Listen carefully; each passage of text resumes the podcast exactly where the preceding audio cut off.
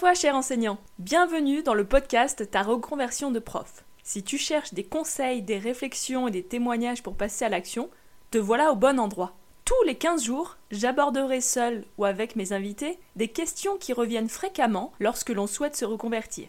Comment assurer sa sécurité financière? Vers quels interlocuteurs se tourner? Comment gérer sa peur de l'inconnu? Toutes ces questions, je me les suis posées lorsque j'ai décidé un jour que ce serait ma dernière année. Aujourd'hui, je t'apporte mon regard d'ex-professeur des écoles, mais aussi celui de coach et de consultante en transition professionnelle. C'est parti pour l'épisode du jour.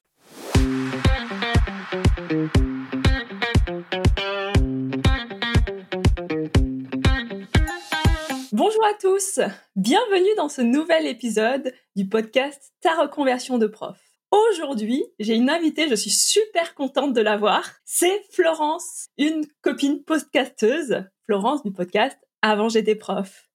Bonjour Florence. Ben, bonjour Amandine, et moi je suis très contente d'être ici et un petit peu intimidée pour tout te dire parce que je parle pas souvent de l'autre côté du micro. Et eh ben c'est l'occasion de voir euh, ce que ressentent tes invités du coup. c'est clair, à chaque fois que je le fais, je me fais cette réflexion là, je me dis allez zen, on se détend. en plus c'est sur un thème que tu connais bien puisque c'est sur euh, la reconversion des enseignants et justement comment s'inspirer de la reconversion des autres pour réussir sa propre reconversion.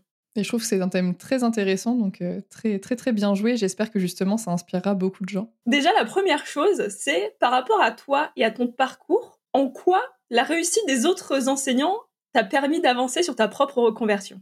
En fait, moi, j'ai justement créé le podcast avant j'étais prof pour aller interviewer des gens et voir d'autres parcours parce que moi, je voulais partir. Donc avant même de commencer à le faire, j'avais l'impression que ça allait être une bonne idée. Bilan des courses, c'était une bonne idée. Parce qu'en fait, ça te permet, je trouve, de voir comment font les autres, sachant qu'on est tous différents, que ce soit en termes de personnalité ou de projets professionnels ou de, peur, d'envie, etc. Euh, voir comment font les autres et réussir à adapter en fonction des gens qui vont le plus te ressembler qu'est-ce qui pourrait être bon pour toi et qu'est-ce qui ne te fait vraiment pas envie? Parce qu'en fait, il y a ça aussi, savoir ce qu'on veut, mais savoir ce qu'on veut pas. Il n'y a pas vraiment de déclic. Les gens attendent parfois d'avoir un déclic. Moi, ça m'est pas arrivé d'enregistrer avec une seule personne et de me dire ah ben je vais faire ça et je vais le faire comme ça. En fait, c'est la combinaison de toutes les interviews que je mène et que je continue de mener puisque ben moi mes projets continuent d'évoluer et moi en tant que personne je continue de changer aussi. Mais donc je continue d'avoir un regard euh, extérieur sur les parcours des gens et d'essayer de comparer ben par rapport à moi ce qui me plaît et ce qui me plaît moins et de me dire ben ok je pourrais continuer d'évoluer dans ce sens-ci ou ce sens-là. Et je trouve que ça permet aussi de se dire ben si lui ou elle il a pu le faire sachant qu'on était dans la même situation pourquoi est-ce que moi je pourrais pas? Et en fait, tu te rends compte que les gens qui l'ont fait, ils sont passés par exactement les mêmes doutes, les mêmes questionnements et les mêmes préoccupations que toi. Et ils avaient aussi souvent les mêmes peurs. Donc euh, je trouve que voilà, plus on s'inspire du parcours des autres et plus on regarde des gens qui ont réussi à le faire, plus on a l'impression que ben, tout le monde peut le faire et que c'est peut-être pas si compliqué que ça s'il y a autant de gens qui le font. Mais c'est juste que c'est plus facile une fois qu'on l'a fait qu'avant de le faire comme beaucoup de choses hein, dans la vie, tant que tu l'as pas fait, tu as beaucoup de peur. Et puis une fois que c'est fait, tu te dis, bon, en fait, voilà, j'en suis pas morte, quoi. Oui, dans ce que tu dis, ce qui est intéressant, c'est que finalement, dans chaque interview, tu as pris quelques éléments qui, toi, te parlaient plus que d'autres. Et c'est ça qui t'a permis un peu de, de, construire la confiance que tu as créée pour mener à bien ta reconversion. C'est ça, parce que par exemple, le métier que je fais aujourd'hui, donc rédactrice web SEO, euh, c'est un métier auquel j'avais pensé pendant longtemps et donc j'ai interviewé une personne, Elodie, qui le faisait à temps plein. Et c'est un métier qui me plaît, mais je n'aimerais pas le faire à temps plein comme Elodie. Par contre, j'ai interviewé des gens qui avaient euh, deux jobs en, mi-temps euh, chacun. Ça déjà, ça me parlait un peu plus parce que j'aime bien avoir plusieurs activités. Puis j'ai interviewé quelqu'un qui travaillait depuis l'étranger, qui voyageait beaucoup, mais qui du coup ben, gagnait moins pour avoir à côté plus de liberté, on va dire géographique et décisionnelle. Et ça, c'est aussi quelque chose qui me plaît. Donc au final, je prends vraiment des petits bouts de, tout le monde pour essayer de faire quelque chose qui va me plaire à moi, sachant que au final, ce qui me plaît à moi ne plaira sûrement pas à grand monde, puisqu'on est tous euh, ben, très différents au final. Et tu parlais aussi du fait que avant de se lancer dans sa reconversion, on a l'impression que c'est une montagne infranchissable, parce que on entend en fait les collègues dire mais euh, c'est super dur, euh, c'est compliqué, c'est long. Et on crée plein de croyances sur le fait que qu'on va rester dans cette situation éternellement.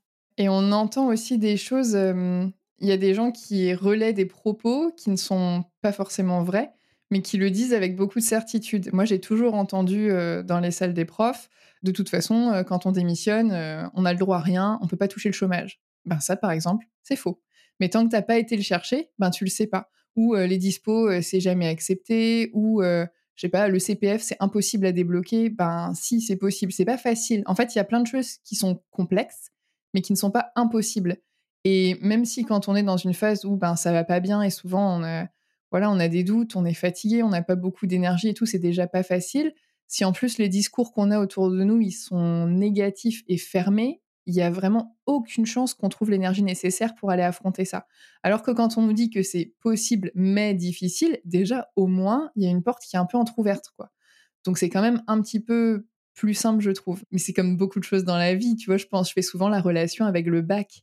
Je me souviens quand je préparais mon bac, tout le monde avait peur, mais tous ceux qui l'avaient déjà eu disaient non, mais en fait, le bac, c'est trop facile. Et finalement, bah, tu le passes, tu l'as, et tu te dis, bah, en fait, ça va. En fait, je pense que tout ce qu'on fait dans la vie, même la première fois qu'on a eu une classe, bah, forcément, on a été hyper stressé avant. Enfin, en tout cas, moi, c'était mon cas, tu vois. Et je pense que tu arrives rarement avec euh, zéro émotion, euh, zéro appréhension. Et puis au final, ben voilà, tu le fais une fois, deux fois, trois fois, puis en fait, euh, après, tu trouves tes repères aussi. Puis se reconvertir, c'est pas forcément euh, sauter dans le vide et prendre euh, plein de risques. Hein. Tu peux très bien garder un certain confort de vie, une certaine qualité. T'es pas obligé de tout plaquer, de faire, un abandon de poste, avoir zéro aide et partir sur un métier que tu connais pas dans une région que tu connais pas. Tu vois, c'est pas ça. Ça peut être quelque chose de beaucoup plus simple que ça. Mais encore une fois, bah, c'est chacun euh, en fonction de, de ta vie, de tes envies, de tes peurs. Enfin, parce qu'il y a une différence pour moi entre affronter des peurs qui sont ancrées et qui parfois sont bah, presque, comment dire, pas irréelles, puisque c'est réel, as, t'as vraiment peur de ça, mais dont les fondations sont un peu... T'as ça parce que c'est souvent les peurs des autres ou parce qu'on t'a dit que ça, c'était dangereux. Donc ça, pour moi, c'est une chose, mais après, te mettre dans une situation inconfortable et stressante, ça, c'est quelque chose qui peut faire vraiment peur. Donc en fait, il faut mesurer. Moi, c'est pour ça que j'appelle ça un risque mesuré. Il faut vraiment essayer de mesurer dans de quelle façon est-ce que tu vas faire les choses. Puis ça se prépare aussi. Enfin, ça se prépare. Encore une fois, tu vas me dire, ça dépend des, des gens et des, et des personnalités. Mais moi, je pense que j'aurais pas été bien loin si j'avais juste claqué la porte un matin où j'en avais marre sans projet derrière. Moi, je suis quelqu'un qui avait besoin d'avoir des étapes à la suite. Mais il y a des gens qui vont, voilà, tout plaquer, partir, refaire autre chose, puis re-refaire autre chose. Enfin, et c'est ça qui est beau quelque part dans les parcours de reconversion des gens, hein, qu'ils soient profs ou non, au final. Euh, c'est des étapes de la vie, quoi. Ah bah oui, complètement. Mais euh, même pour quelqu'un qui va claquer la porte, la décision n'aura pas été prise du jour au lendemain. Souvent, non. Généralement, c'est un processus qui met plusieurs années avant de, mûrir, où on appréhende en fait euh, petit à petit ses peurs pour se rassurer, pour prendre confiance et construire son projet avant de passer à l'action. Et c'est dans cette phase-là où euh, justement on arrive sur euh, à se questionner sur les parcours des autres pour se rassurer, pour se dire que nous aussi on peut le faire. Oui, et il y en a plus que ce qu'on pense. Tu vois, moi quand j'ai commencé le podcast, j'avais l'impression qu'il y avait quasiment aucun prof qui se reconvertissait parce que tout le monde me disait que c'était impossible. Au final, aujourd'hui, mais j'en connais des centaines mot. Donc, il y a pas, il se passe pas une semaine sans que je reçoive un message de prof qui soit est reconverti, soit est en reconversion, soit veulent se, se reconvertir. Au final, moi, j'ai l'impression que c'est tout le temps. Et maintenant que je suis dans ce milieu-là, j'ai l'impression que tous les profs peuvent se reconvertir. Alors qu'il y a trois ans, j'avais l'impression que aucun prof ne pouvait se reconvertir. Voilà, l'entourage, c'est hyper important. se renseigner, c'est hyper important. essayer de se projeter aussi, c'est super important. Enfin, c'est long. En fait, c'est inconfortable parce que ben, forcément, tu te poses plein de questions. C'est le moment où tu te demandes ben, est-ce que mon concours il va servir à rien? Est-ce que mes études elles auront servi à rien? Il n'y a rien qui sert à rien. Tout ce qu'on a fait, on l'a fait pour une bonne raison. À un moment donné, on a changé. Ben, on n'est plus d'accord avec ça. Et heureusement qu'on reste pas les mêmes toute notre vie. Sinon, ce serait quand même bien triste.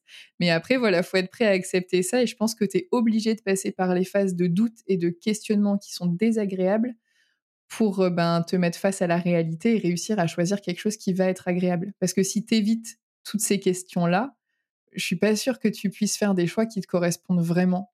Et du coup, j'ai un peu l'impression que c'est inévitable, en fait, d'avoir un petit moment de d'inconfort avant de changer, quoi. Bah dans toutes les situations de vie, j'ai envie de dire, il y a un moment où on arrive à douter, à se poser des questions. Et c'est aussi en ça que c'est, notre cerveau qui nous met en garde et c'est normal. ah, c'est, oui, c'est vrai, quelqu'un qui va vouloir euh, commencer un nouveau sport ou qui va vouloir, euh, je sais pas, moi, fonder une famille, euh, acheter une maison, acheter une voiture, lancer un podcast. Il y a toujours un moment où tu vois, tu te poses plein de questions, tu te demandes si c'est une bonne idée ou pas, qu'est-ce que tu as à y perdre, qu'est-ce que tu as à y gagner. C'est juste que voilà, dans le cadre euh, d'une reconversion professionnelle, ben, chacun est à un stade différent et pour certains, c'est devenu une nécessité vitale. Et euh, je, dis vraiment pas ça en rigolant parce que c'est malheureusement vraiment souvent le cas. Et pour d'autres personnes, c'est plus euh, oh ben moi prof ça me va bien mais je me verrai pas faire ça toute ma vie et à horizon 10 ans je changerai bien donc je vais me poser des questions maintenant. En fait, on n'a pas tous la capacité d'être aussi détachés et d'avoir ce recul-là. Moi, j'avais pas de recul du tout. Donc, c'est quand c'était trop tard, ben, c'était trop tard, quoi. Mais on est tous différents là-dessus aussi, tu vois. En fait, sur toutes les étapes d'une reconversion, à la fois, on est tous très similaires et très différents dans notre façon d'appréhender finalement des mêmes questions, je trouve. Oui, parce que il y a les questions qui se posent et après le, le vécu qu'on a par rapport à la gestion des émotions que ces questions vont générer, en fait. Exactement. Est-ce que tu as un exemple concret d'une reconversion d'un enseignant dont l'histoire a inspiré des auditeurs de ton podcast où tu as eu un retour justement par rapport à ça? En fait, j'en ai eu pas mal. Je pense notamment à Myriam, c'était l'épisode 20 qui était devenue conseillère d'orientation scolaire en indépendante, qui a maintenant sa formation. Je sais qu'il y a pas mal de gens de mon podcast qui ont suivi sa formation et qui le sont maintenant à leur tour. Euh, je sais que Laurent, qui donc lui, euh, rien à voir, est resté dans la fonction publique en tant qu'inspecteur des finances publiques. Je sais je crois que c'était l'épisode 10 de la première saison. Il a reçu mais un nombre de messages incalculables de la part de gens qui se posaient cette question-là, en fait, de garder une forme de sécurité de l'emploi et salarial, et aussi géographique parfois, et qui du coup voulaient des renseignements par rapport au concours. Et je sais qu'il a toujours aidé les gens qui sont venus vers lui. Il y en a quand même pas mal qui finalement ont suivi cette voie-là. Euh, là, très récemment, il y a Claire qui est devenue ingénieure pédagogique et elle a bossé d'abord en tant que salariée, puis après, euh, maintenant, elle à son compte. Et j'ai reçu mais un nombre de demandes de euh, bonjour Florence, est-ce que je peux avoir l'email de Claire? Parce que j'ai des questions à lui poser. Enfin, tu vois, je pense à Nathalie aussi. C'était une saison précédente qui est dans une c'est un peu comme une franchise, ça s'appelle Récré Anglais. Ça a peut-être un autre nom que, franchise d'ailleurs. Non, c'est une micro-franchise. Micro-franchise, ok. Et du coup, je sais que bah, ça se développe dans toute la France. Donc, elle, elle est responsable euh, d'une de ces écoles-là à Lyon. Et euh, je sais qu'il y a des gens, euh, profs d'anglais notamment, qui m'écrivaient et je sais qu'ils se sont reconvertis et qui bossent maintenant pour réécrire anglais. Là, j'ai posté le, un des derniers épisodes avec Céline, qui est orthographopédagogue et qui a créé sa formation. donc, ça va s'appeler Elodis, sa, sa, future franchise.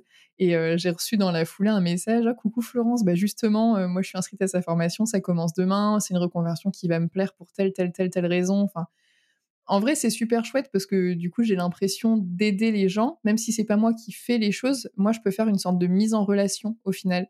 Et j'ai l'impression que ça aide beaucoup, sachant que quand on part sur une reconversion, euh, c'est comme pour euh, le métier de prof, on n'est pas obligé de le faire euh, pour toute sa vie, quoi. Ça peut être quelque chose qui nous plaît là, qui va nous plaire X années, et rien ne nous dit que dans 10, 15, 20 ans, on va avoir envie de rechanger parce que le monde évolue, parce qu'on évolue, parce que notre vie évolue, et, et voilà, mais ouais, il y a, pas mal de métiers, mine de rien, qui inspirent des gens.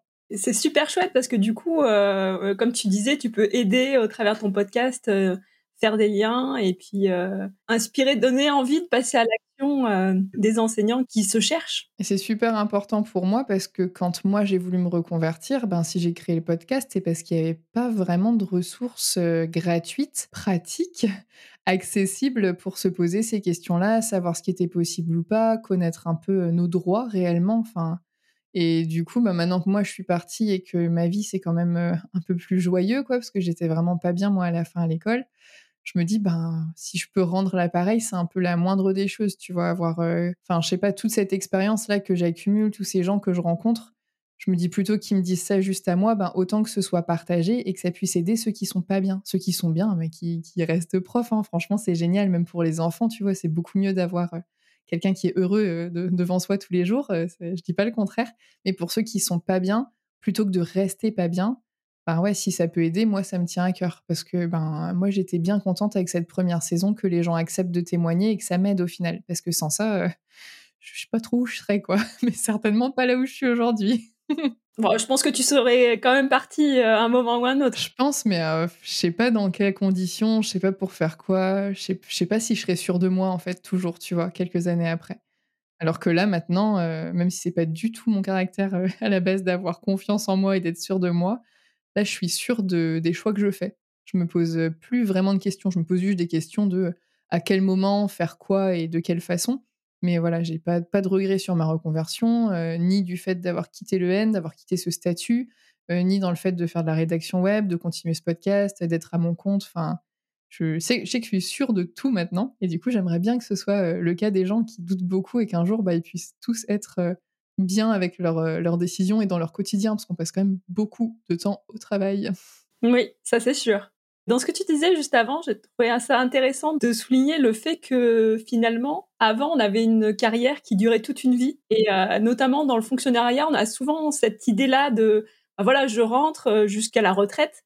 Et maintenant, il y a de plus en plus de flexibilité, de changement dans les carrières qui se répercutent aussi sur la fonction publique, notamment via les dispositifs euh, et puis même les changements de, de façon de penser, comme tu disais, s'adapter au changement de vie. Parce que souvent, un des blocages, c'est la peur de l'échec, ne pas arriver à se, à se reconvertir.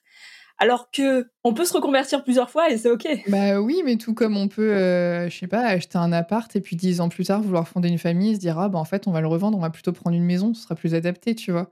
Je suis assez persuadée que ce système de carrière euh, à vie, il commence à être un peu dépassé et je pense que la société a changé, les gens changent. Bah, je parle pour la France en tout cas, hein, j'imagine que chaque pays est très très différent là-dessus, mais je suis assez convaincue que plus on va avancer dans les années, plus ce sera normal d'avoir plusieurs métiers.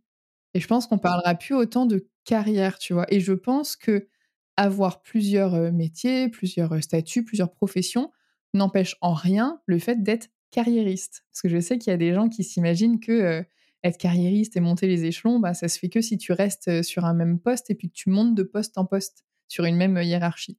En fait, moi, je suis pas du tout d'accord avec ça. Parce que moi, je vois pas le travail comme une fin en soi. Pour moi, le travail, c'est un moyen. Un moyen de s'épanouir si c'est important pour toi que tu fais quelque chose qui a du sens et que tu apprécies, ou un moyen bah, d'avoir de l'argent, parce qu'il faut quand même voilà, se, loger, se nourrir, euh, un moyen de faire des rencontres sociales, euh, un moyen de, je sais pas, de développer de nouvelles compétences. Enfin, pour moi, c'est plus un moyen qu'une fin en soi, tu vois. Je sais qu'on est tous différents là-dessus aussi, mais je serais pas étonnée que plus on avance en année, plus il soit euh, presque normalisé d'avoir plusieurs métiers sur une carrière professionnelle. Oui, et déjà dans le secteur privé, ça c'est beaucoup plus dans le, la façon de penser des, des salariés et un peu moins dans, dans la fonction publique. Mais ça vient. Ça arrive, ça arrive. Faut leur laisser le temps. C'est une grosse institution. Pour toi, comment les témoignages peuvent renforcer la motivation et la passion dans les reconversions des, enseignants? Ah, c'est marrant, parce que pour moi, c'est deux choses différentes, euh, la motivation et la passion. Et je vais développer, parce qu'en fait, il y a des gens qui ont des fois des idées, ou voire pas, mais qui savent qu'ils veulent partir vers un métier qui va être leur passion. Euh, je pense notamment au métier artistique, c'est ce qui revient le plus souvent comme passion, et où les gens vont, ils veulent quitter le N pour faire ça. Et pour moi, c'est différent de la motivation, où parfois les gens sont vraiment motivés et déterminés à quitter le N, mais sans forcément aller chercher quelque chose de passionnel derrière. Juste, ils vont vouloir partir parce qu'ils sont pas bien là, peu importe ce qu'ils vont trouver d'autre, tu vois. Et je pense que ça dépend aussi de l'état dans lequel tu es. Toujours est-il que euh, lorsque tu écoutes les témoignages des gens, je trouve que le fait de savoir que d'autres ont pu le faire, ça t'apporte une certaine motivation parce qu'il y a un côté de toi qui te dit, alors au début, tu te dis un peu, euh, oui, bah, eux, ils ont réussi, mais moi, si, mais moi, ça, tu vois, tu as toujours, oui, mais moi, j'ai. Pourquoi moi, je réussirais? Mais moi, j'ai des enfants, mais moi, j'ai un crédit, mais moi, j'ai pas de diplôme, mais moi. Et puis au final, à force d'en entendre, tu finis toujours par entendre une situation qui est similaire à la tienne, voire plus complexe. Et tu te dis, wow, moi, à sa place, je sais pas si je l'aurais fait. Et tu te rends compte qu'en fait, la personne, elle l'a fait et que ça se passe plutôt bien. Et donc, je trouve que la motivation, elle se trouve dans ces moments-là. Et la passion, pour moi, elle n'est pas obligatoire. Moi, je sais que j'aime faire quelque chose qui me passionne, puisque j'ai du mal, bah, je pense que j'aurais du mal à me lever le matin pour faire un truc qui me passionne pas. Mais il y a des gens pour qui le travail va être euh, vraiment un moyen euh, pur. Et vraiment, ils s'en fichent tant qu'ils sont pas malheureux, parce que eux, ce qui va les intéresser, c'est euh, ben de, je sais pas, pratiquer un sport, passer du temps en famille, j'en sais rien, faire du bateau, rentrer du travail en courant. ce qui va les intéresser, c'est peut-être d'avoir tel horaire qui va leur permettre de faire telle chose. Enfin, et là, pour moi, la passion, elle peut être du coup autour de ton travail quand ton travail ne te passionne pas, ou en dehors quand tu vois des gens partir vers des métiers qui les passionnent. Après, le risque, et c'est parce que beaucoup de profs ont été profs parce qu'ils étaient passionnés, qu'ils y trouvaient du sens et que c'était une sorte de vocation. Le risque du métier passion, c'est d'y passer trop de temps, d'y penser tout le temps et de ne plus avoir de différence entre ben, ta passion loisir et ton travail. Je pense c'est une question que j'avais posée à Diana qui était devenue calligraphe et qui du coup avait gardé un mi-temps alimentaire à côté parce que je lui avais demandé comment tu fais pour toujours continuer cette passion, on va dire personnelle, en activité personnelle, de calligraphier, de, prendre ce temps, de continuer à apprendre, mais qu'à la fois ce soit ton activité professionnelle et rémunératrice. Et donc elle répondait avec beaucoup de justesse et c'est quelque chose qui m'a marqué. Le fait d'avoir un travail qui lui permette de couvrir toutes ses charges obligatoires lui permettait derrière, avec la calligraphie, de ne calligraphier que pour des projets qui lui plaisaient, qui l'intéressaient ou desquels elle était convaincue. Et donc, elle n'avait pas cette pression de l'argent envers un métier qui, à la base, est sa passion. Parce que ça, ça peut aussi être une dérive, tu vois. Et l'idée, c'est pas de quitter une vocation pour une autre et te retrouver dans les mêmes problèmes et pas prendre de vacances et pas avoir tes week-ends et penser tout le temps au travail et être stressé et machin, tu vois. Donc c'est assez difficile. Euh, mais pour les gens passionnés, je pense que c'est difficile globalement de, de faire la part des choses et de faire des, des pauses et de séparer le pro du perso. Et pourtant, je pense que c'est important. Ah bah oui, c'est sûr. mais c'est vrai que la reconversion, c'est le bon moment aussi pour euh, poser des limites et se dire bah, qu'est-ce que je veux maintenant? Justement, il y en a beaucoup il y a beaucoup d'enseignants quand ils veulent se reconvertir, ils veulent plus ce côté euh, le travail qui dépasse sur le temps personnel. Ils veulent vraiment jusqu'à aller à des horaires de bureau pour que quand ils ferment la porte de leur bureau, eh ben ça y est, c'est fini quoi. Ah bah tu vois ce que tu dis là pour moi ça fait vraiment écho à un épisode très précis que j'avais rêvé de réaliser et j'ai du mal à trouver quelqu'un qui répondait à ces critères-là. Je pensais au nombre de profs qui disaient moi je veux tellement partir que je suis prête à prendre n'importe quel job alimentaire, et puis après, il faisait une liste. Tu vois, souvent dedans, il y avait euh, bosser dans un supermarché. Ça revenait euh, très très souvent. Ou faire du travail à la chaîne. Et j'ai trouvé euh, Anne lors de la saison 3 qui a quitté l'enseignement. Elle était prof d'allemand pour fabriquer des cagettes à l'usine. Mais moi, j'étais fascinée parce que j'ai entendu beaucoup de gens dire qu'ils étaient prêts à faire ça. Mais des gens qui le font vraiment, j'en ai pas croisé beaucoup. Et eh ben elle, ça lui permet d'avoir une telle tranquillité d'esprit et une telle coupure entre son pro et son perso je veux dire, je pense pas que quand elle rentre chez elle, elle se demande euh, comment je vais fabriquer ma cagette. Tu vois, elle arrive vraiment à séparer les deux. Et c'est ce qu'on recherche aussi dans un job alimentaire. Et alors oui, le salaire n'est pas le même, et c'est ce qui revenait beaucoup dans les commentaires, mais en fait, à un moment donné, il y a des gens qui sont tellement malheureux au travail et ça empiète tellement sur leur vie personnelle que tu te retrouves dans un état tel que ben, euh, 100, 200, 300 euros de plus ou de moins, euh, ça se calcule, tu vois. Si ça peut t'apporter de la santé euh, physique ou mentale, pour moi, c'est pas rien. Enfin, je sais que moi, j'aurais longtemps préféré baisser encore en salaire et avoir plus de tranquillité plutôt que de rester dans cette surcharge mentale et cognitive, quoi. Il y en a vraiment pour tous les goûts, mais et puis c'est ça que je trouve chouette aussi, quoi. Oui, de voir à quel point les reconversions sont sont variés, correspondent à voilà, des différents, vraiment différents types de publics. Bah, c'est ça, ouais. Et puis, euh, je reviens sur ce qu'on disait avant. Peut-être que le job alimentaire, ça peut être une transition, justement, pour euh, un moment où on n'en peut vraiment plus, où la santé est en jeu. Voilà, je vais faire de l'intérim, ok, c'est pas le truc le plus, qui me fait le plus rêver. Mais par contre, derrière, j'ai le temps de réfléchir, j'ai le temps de me poser, j'ai le temps de profiter de la vie et de voir ce que je peux faire après. Complètement, parce que euh, l'enseignement, c'est un métier, il y en a beaucoup d'autres où je disais tout à l'heure, il y a une grosse charge mentale, et en fait, quand tu rentres chez toi, tu as toujours quelque chose à faire. Tu auras toujours euh, des copies, tu auras toujours une correction, un cours à préparer, un message de parents, euh, une formation à venir, enfin, il y a toujours quelque chose, même pendant ton week-end, même pendant tes vacances, tu y penses tout le temps, et du coup, ton esprit n'est pas libre pour se poser des questions. Et c'est pour ça que euh, là, je parlais encore la semaine dernière avec quelqu'un qui avait été placé en arrêt maladie parce que bah, n'en pouvait plus et elle avait accepté euh, de prendre cet arrêt. Et je me dis en fait, c'est le meilleur moment pour être en dehors de tout ça, de ce, c'est un peu le tumulte quotidien quoi, et de te poser, de te reposer et de te poser les bonnes questions et de te demander, ok, est-ce qu'une semaine d'arrêt, euh, j'étais juste fatiguée et après ça repart, ou est-ce que l'idée c'est pas de repartir dans la même chose quoi? Et pour moi, c'est essentiel. Enfin, je sais que moi, j'avais eu un arrêt aussi sur ma dernière année où vraiment j'en pouvais plus. Mais sans ça, j'aurais jamais eu le temps de me poser les questions et de me dire, OK, il y a le CPF, je vais le mobiliser, je vais prendre telle formation, machin. Enfin, t'as pas le temps et l'espace nécessaire pour vraiment penser, en fait. Et penser bien. Parce que, enfin, il y a déjà tellement de choses, quoi. Ça, plus ben, tout le quotidien, on appelle même quotidien. Hein. Moi, j'arrivais plus à penser, mais je suis toute seule à me gérer. J'ai pas trois enfants dans un tout petit appartement. Enfin, tu vois, on connaît pas la situation des gens, donc il y a des, complications chez certains, chez d'autres. mais ouais, c'est important pour moi d'avoir d'avoir le temps de penser. C'est essentiel, en fait, je pense. Et c'est une des, des premières étapes, un des premiers pas, finalement, ce moment où tu te dis, ben, ok, je l'admets, j'ai pas envie de rester là, ou je ne peux pas rester là selon les gens. Bah, pour moi, c'est la première grosse étape, celle où tu acceptes et tu vois les choses en face. Parce que moi, je sais que j'ai été longtemps un peu dans le déni à me dire, oh, ça doit être le poste, ça doit être la distance, ça doit être euh, les élèves, ça doit être. Euh. Et puis au final, euh, c'était rien de tout ça, tu vois. C'est juste que, bah, voilà, ça me plaît pas. Et je trouve que c'est pas facile au début de voir un peu les choses en face et, et puis de prendre conscience des conséquences de ce qui va avec, quoi. Moi, j'avais tendance à me dire, bah, ça ira mieux l'année prochaine. Voilà, mon cerveau qui cherchait des, des échappatoires, mais oui, mais en même temps, c'est quelque chose que j'ai beaucoup entendu parce que j'ai eu un début de carrière assez compliqué et où des enseignants me disaient, bah, c'est normal, c'est le début, après, ça ira mieux. Oui.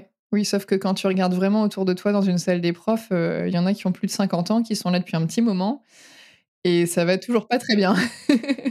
Donc, euh, bon, je peux comprendre que pour certaines personnes, ce soit les débuts, la mise en place, l'organisation. C'est vrai que ça, par contre, c'est vrai, plus les années passaient, euh, moins j'avais de charge de travail. Pour autant, euh, bah, c'est toujours pas quelque chose euh, dans lequel je m'épanouissais. Quoi. Par rapport à la reconversion, je trouve qu'il y a un sujet qui est hyper intéressant et où ton podcast il apporte voilà quelque chose de très fort, c'est que on a tendance à se retrouver vraiment isolé. Quand on est vraiment à ce moment-là où on envisage la reconversion, même par rapport au regard des autres enseignants, il y a, y a, plein de choses qui changent. Et comment les histoires de reconversion réussie partagés dans ton podcast peuvent aider les enseignants qui se reconvertissent par rapport à ce sentiment d'isolement ah bah Ça, c'est un des plus gros points forts, je crois, de ce podcast. Et c'est la raison pour laquelle, même si un jour je l'arrête, je continuerai de payer l'hébergeur pour qu'il reste en ligne. Parce que les gens me disent Ah, mais en fait, euh, je suis pas toute seule. Et moi, j'ai envie de leur dire Bah non, moi, j'en vois des dizaines des gens comme toi tous les jours. Mais en fait, même moi, je pensais que j'étais toute seule avant de rencontrer ces gens-là. Et, tant que tu ne sais pas que d'autres personnes existent, tu es dans le flou, tu as l'impression d'être abandonné et tu as même l'impression parfois que tu es le problème, que le problème vient de toi, que c'est toi qui ne colle pas au métier. Mais en fait, le but de la vie, c'est pas de coller à un travail, quoi. C'est heureusement plus vaste que ça. Et le fait qu'il y ait ce podcast-là avec autant de profils différents et de parcours différents, les gens peuvent se dire déjà, ils sont pas les seuls à vouloir se reconvertir ou du moins à y penser ou parfois être en reconversion. Ils sont pas tout seuls à reprendre des études à 30, 40, 50 ans. C'est pas une honte. Ils sont pas tout seuls parfois à retourner vivre chez leurs parents pendant un mois, deux mois, le temps de se lancer. Ils sont pas tout seuls à, en fait. Et ils sont pas tout seuls à plein de choses finalement. Et c'est pour ça que j'essaye de faire en sorte d'avoir des profils différents. Parce qu'en fait, les gens vont avoir des questions différentes ils auront, moi c'est ce que j'appelle un mais, ils auront toujours un mais, parce qu'ils vont dire oui mais moi aussi j'aimerais bien faire ça, mais. Et donc parfois ils vont me dire bah mais euh, je suis trop jeune, je viens à peine de finir ma formation, euh, c'est gâché. Bah moi je vais leur dire bah tiens regarde le profil de machin, elle était prof, elle a fait euh, que un an, voire elle a été stagiaire, voire elle a pas validé son concours et elle a changé de métier.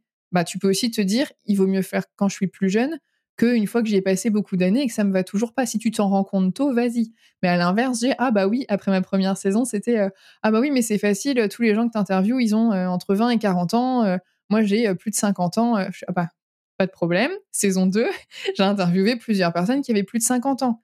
Ah ben, c'est possible.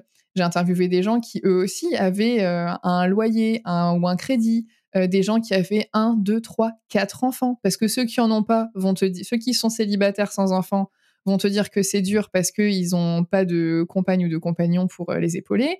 Ceux qui sont euh, en couple et qui ont des enfants vont te dire qu'ils peuvent pas parce qu'ils ont des enfants. Ceux qui ont des enfants jeunes vont te dire que bah ils peuvent pas parce que les enfants sont encore petits. Mais ceux qui ont des enfants grands vont te dire qu'ils peuvent pas parce qu'il va bientôt falloir payer les études des grands. En fait, il y a toujours quelque chose. Et, moi-même, j'avais toujours quelque chose. Il y a toujours un mais. Et en fait, il y a un moment où je sais pas, j'ai l'impression que ça se passe à l'intérieur de nous et je ne saurais pas l'expliquer euh, peut-être parce que je suis pas psychologue ou médecin, tu vois, mais je suis persuadée qu'il se passe un truc à l'intérieur de nous qui fait qu'un moment, ce mais, il devient minime. Il, disparaît presque, en fait. C'est toujours là, ta situation à toi, elle n'a pas changé, mais ta façon de voir les choses, c'est plus la même. J'ai l'impression que, enfin, et moi en tout cas, c'est ce que j'aimerais, mais que tout le monde peut le faire. Et donc, c'est pour ça que j'essaye de trouver un nombre de profils le plus large, le plus vaste et le plus diversifié possible pour que quelqu'un qui en 2026 tombe sur un épisode et se dise ah bah tiens moi j'aimerais être fleuriste mais j'ai déjà 55 ans. Et ben j'ai envie que cette personne puisse écouter un épisode de quelqu'un qui est devenu fleuriste pour savoir comment faire et qu'elle puisse écouter un épisode de quelqu'un qui a plus de 55 ans pour se rendre compte que ben c'est pas impossible, tu vois.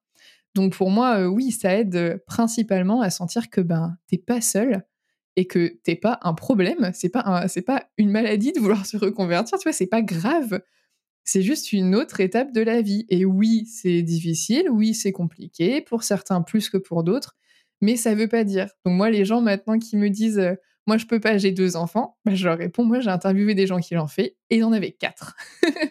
Après, il y a toujours des situations complexes. Tu peux avoir des enfants en situation de handicap, tu peux avoir euh, la personne qui vit avec toi qui a perdu son emploi, tu peux mais c'est pas parce que tu ne peux pas le faire maintenant que tu ne pourras jamais le faire. Parfois, il faut juste reporter la date. Et bah, tes enfants, ils vont grandir ou vieillir selon leur âge. Et puis un conjoint ou une conjointe, bah, peut-être que tu en retrouveras, peut-être pas, peut-être que ta vie va changer, peut-être que tu vas changer de logement, peut-être que...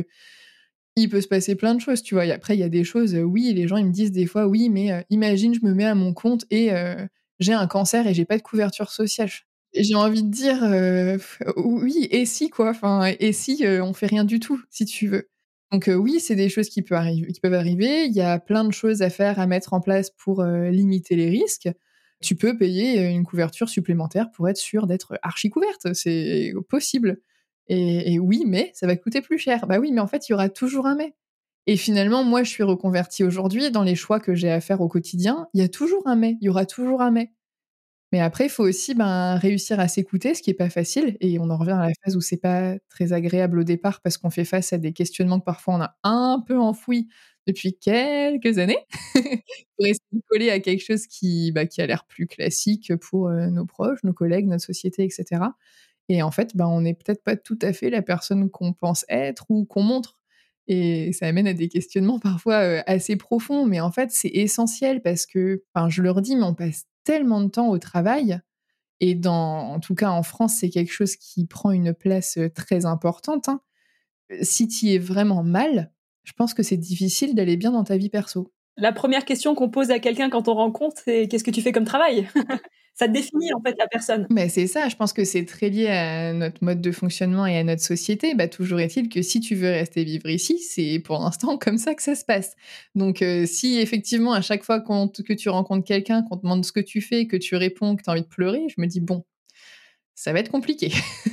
D'où l'intérêt d'écouter des témoignages, de lire des témoignages. Complètement. Parce que, bah, on parlait de ton podcast, mais c'est vrai qu'il y a d'autres euh, supports où, euh, où, on peut avoir des témoignages, des groupes Facebook. Il y a le livre de Monsieur le Prof qui est sorti euh, récemment. Bah là, j'essaye. Euh, oh, si tu le publies, ça va être vraiment officiel, donc il faut vraiment que je le fasse. Mais je suis en train de travailler sur le site internet euh, d'avant j'étais prof pour pouvoir mettre les témoignages aussi à l'écrit, parce qu'en fait, je me dis, il y a plein de gens qui connaissent pas les podcasts. Il y a aussi les personnes sourdes et malentendantes qui n'y ont pas accès parce que j'ai pas de système bah, visuel en fait pour accompagner ces personnes-là. Et du coup, je me dis qu'il y a quand même beaucoup de gens qui se posent aussi ces questions-là et qui écoutent pas forcément d'émissions et de podcasts audio, on va dire. Et du coup, j'aimerais bien pouvoir retransmettre tous ces témoignages-là à l'écrit. Et, et, comme tu dis, il y a le livre bah, de Monsieur le Prof là qui est sorti très récemment. C'est un sacré pavé, mais franchement, il, il relate tellement bien la situation euh, complexe, actuelle, voire depuis euh, quelques années, parce que là, les, problèmes ont tendance un peu à traîner. Et puis bah, là, j'ai bah, très récemment, euh, ça dépendra de la date de publication, mais j'ai écrit la préface du guide de la reconversion des profs qui a été rédigé par Natacha Colbert et qui a été prof aussi, elle, elle je crois que c'est pendant 20 ans, tu vois, moi c'était 6, elle c'est autre chose. et du coup, elle a fait un guide avec toute une partie sur un peu toi une sorte d'introspection ensuite sur ton tes projets et ensuite sur euh, comment les mettre en place un peu le passage à l'action et idem il est super bien fait tu regardes les groupes Facebook c'est pareil je vois prof tu veux changer de métier c'est un groupe, mais que j'ai poncé plus, plus, plus. Enfin, j'y ai passé énormément de temps et chapeau aux administrateurs parce qu'il y a plus de 20 000 personnes dessus. Donc quand j'ai envie de dire aux gens, vous n'êtes pas tout seul, dans ma tête, je me dis, pense aux 24 000 personnes qui se posent la même question que toi sur ce groupe, tu vois. Et il y a aussi beaucoup d'entraide dessus, puisque les gens ne quittent pas forcément le groupe une fois reconvertis et continuent de partager bah, leur vie, leur choix, de répondre aux gens qui sont dans le doute. Enfin, il y a vraiment un système de main tendue, je trouve, entre les enseignants et autour du sujet de la, reconversion qui est très beau euh, vu de l'extérieur, qu'on voit pas forcément quand on est à l'intérieur parce qu'en fait, on est un peu dans le brouillard. Mais là, maintenant que j'ai fait un pas de côté, je me rends compte qu'il y a pas mal de gens qui ont souffert dans ce métier et qui, en sortant, euh, font des choses pour euh, s'aider et s'entraider, tu vois. C'est ce que tu fais, c'est ce que fait Sandrine. Enfin, c'est finalement, quand tu commences à creuser, tu te rends compte que beaucoup de gens font beaucoup de choses et c'est juste qu'il faut en avoir conscience et que c'est vrai que c'est pas forcément un sujet qui tourne euh, dans les salles des profs parce qu'il y a des gens qui ont un peu honte de la reconversion, qui ont peur euh, du, regard des autres, voilà, de se dire ah bah qu'est-ce que mes collègues vont penser de moi. Et j'espère que plus le temps passera et plus ce sera bah, normal en fait. Parce que moi je trouve pas ça anormal, tu vois, de vouloir changer de métier. Mais j'espère que ce sera normalisé et qu'on pourra en parler comme bon nous semble, tu vois, et qu'il y aura pas de jugement là-dessus. Enfin, personne vient te juger parce que, je sais pas, tu avais acheté une voiture rouge au bout de 5 ans, tu te dis, en fait, je la prendrais bien un peu plus grosse et grise. Personne va venir te voir et dire, oh, oh là là, bah tu vois, moi qui pensais que tu voulais une voiture rouge, euh, t'as bien changé. personne va dire ça, tu vois. Et au final, sur la reconversion, je pense que la plupart des gens qui ont peur du jugement et du regard des autres, je pense que c'est des peurs projetées parce que je suis pas sûre qu'il y a vraiment beaucoup de, personnes qui oseraient dire dans une salle des profs Ah bon? Tu veux te reconvertir?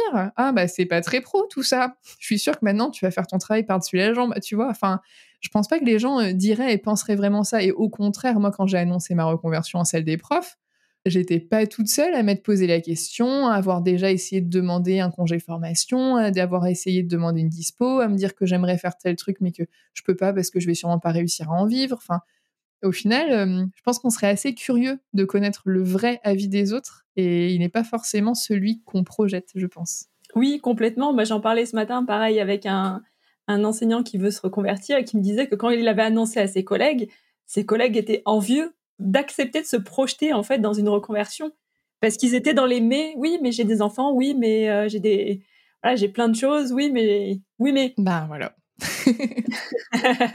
le fameux oui mais. Exactement.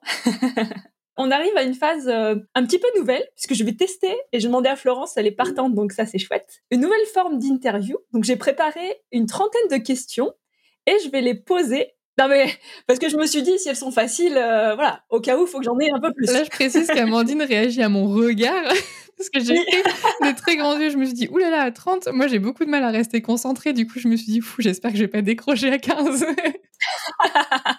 C'est bon, je, suis prête. Du coup en une minute, voilà, répondre euh, au plus de questions possibles. Donc ce sont des questions sur euh, ta posture en tant qu'écolière, en tant qu'enseignante et dans ta reconversion. Est-ce que tu es prête? Je suis prête. Quelle était ta matière préférée à l'école? Oh, le sport. Est-ce que tu as gardé des contacts avec tes anciens collègues? Oui. As-tu trouvé un équilibre entre ta vie personnelle et professionnelle qui te convient mieux que quand tu étais enseignante? Beaucoup mieux, oui. Quelle activité pratiquais-tu quand tu étais enfant? Je faisais du foot et après j'ai fait du kickboxing. Quelles compétences d'enseignant utilises-tu le plus aujourd'hui dans ton métier actuel? Peut-être l'organisation. Est-ce que tu as toujours voulu être maîtresse? Oui. Quel est le stéréotype sur le métier d'enseignant qui te pesait le plus? Vous êtes tout le temps en vacances.